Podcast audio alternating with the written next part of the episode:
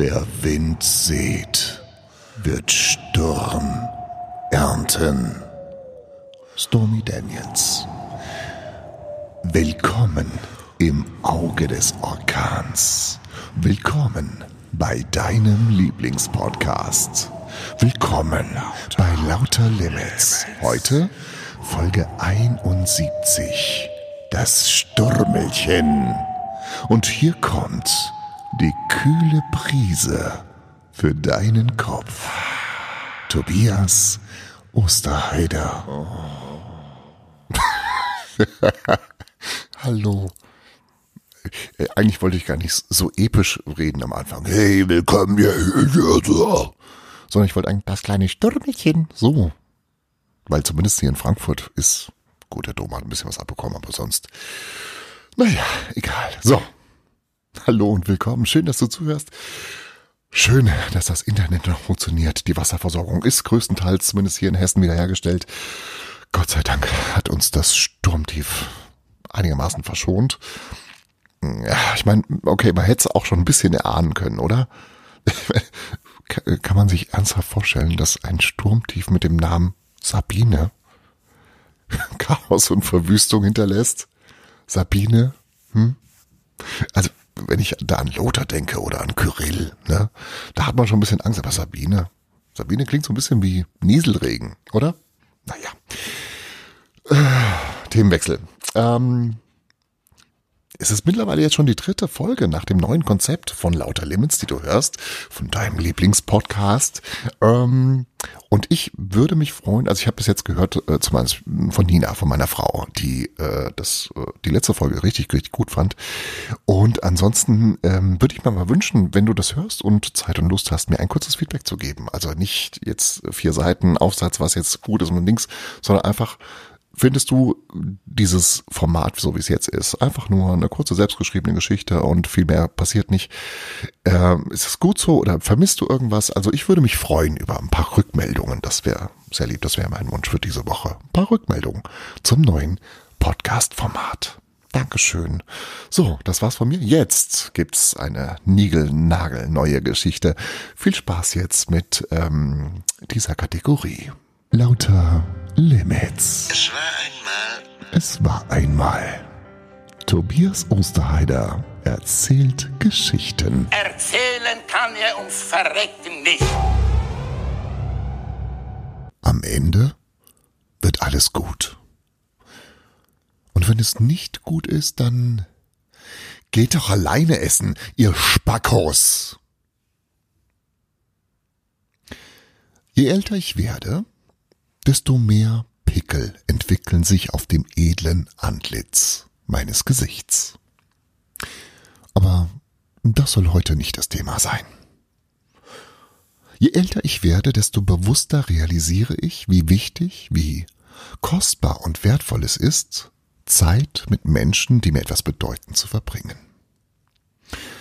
Leider entwickelt sich auch das Finden eines passenden Zeitpunktes für ein Treffen mit zunehmendem Lebensalter zu einer nervenzerfetzenden Herausforderung. Und genau aus diesem Grunde sitze ich gerade einsam am Küchentisch, starre auf meine von Lieferando servierten Linguini Fungicidi und habe keinen Hunger. Und das kam so.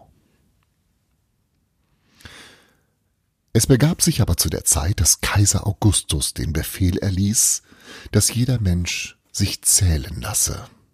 Und so ließen sich auch in Mittelhessen vier Personen beim Verspeisen von Rindermuskulatur numerisch erfassen.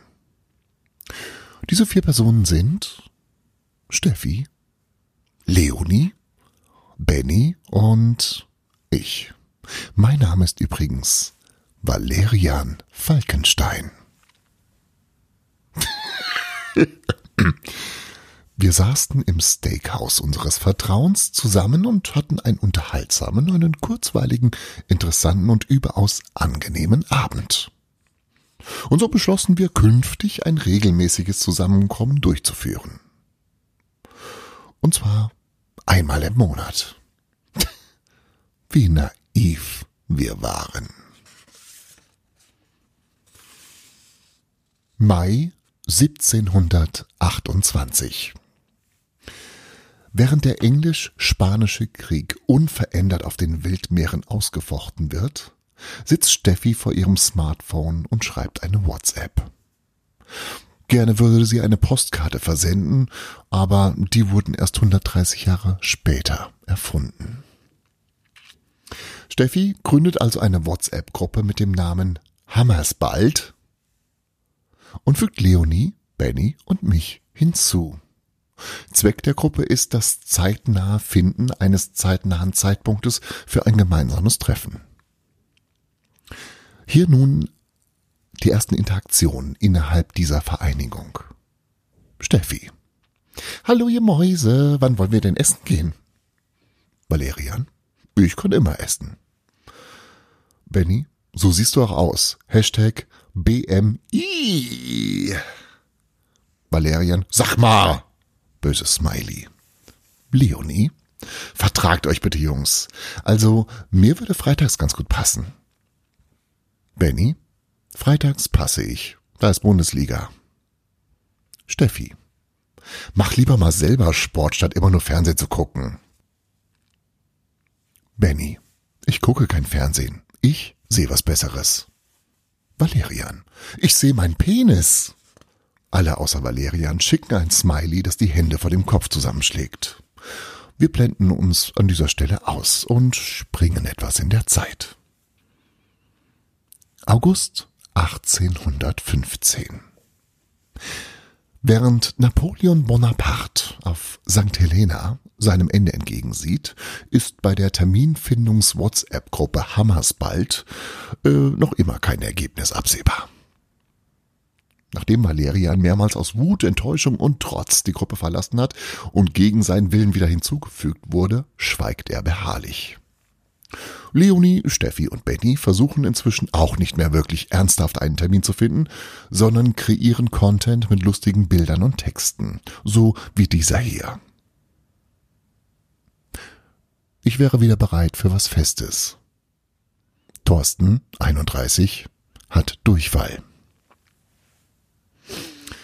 Naja, offenkundig hegt man inzwischen keinen größeren Wert mehr auf eine gemeinsame Nahrungsaufnahme.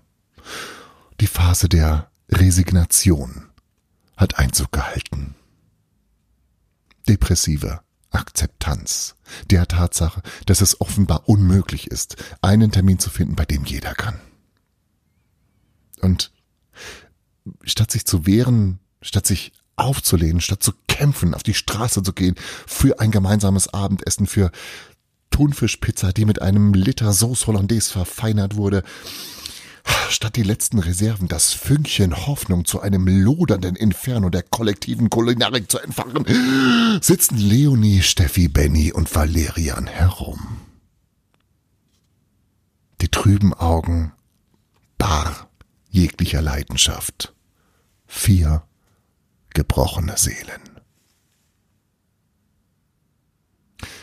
Es gab einmal ein Experiment zum Thema Akzeptanz der Unveränderlichkeit einer unangenehmen Situation. Hunde wurden in einen Käfig gesperrt. In diesem Käfig gab es einen Schalter, den die Tiere mit ihrer Schnauze bedienen konnten. Der Boden des Käfigs bestand aus Metall. Nun wurde dieses Metall ab und zu unter Strom gesetzt, sodass die Tiere einen schmerzhaften Schlag bekamen. Sie jaulten auf und versuchten innerhalb des Käfigs einen Ort zu finden, an dem sie vor den Schmerzen sicher waren. Schließlich fanden sie heraus, dass der Strom abgeschaltet wurde, wenn sie den Schalter mit ihrer Schnauze betätigten. Die Hunde hatten gelernt, dass ihre Situation zum Positiven veränderbar war. Dann kam eine zweite Hundegruppe in denselben Käfig mit demselben Versuch, allerdings mit dem kleinen, aber fiesen Unterschied, dass der Schalter ohne jegliche Funktion war. Ob der Schalter gedrückt wurde oder nicht, die Hunde bekamen regelmäßig Elektroschocks. Und die zweite Gruppe lernte so, dass unangenehme Situationen unveränderbar sind und dass sie einfach ausgehalten werden müssen. Das Konzept der erlernten Hilflosigkeit war geboren.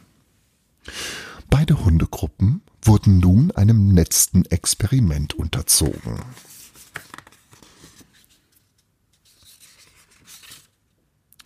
Sie kamen einen Käfig, der aus zwei Bereichen bestand. Nach dem Zufallsprinzip wurde unregelmäßig ein Bereich des Käfigs unter Strom gesetzt, der andere Bereich nicht.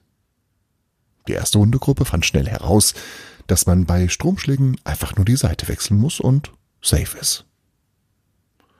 Die andere Hundegruppe jedoch blieb liegen und erduldete die Stromschläge. Sie hatten gelernt, dass sie nicht in der Lage sind, ihre Situation positiv zu verändern.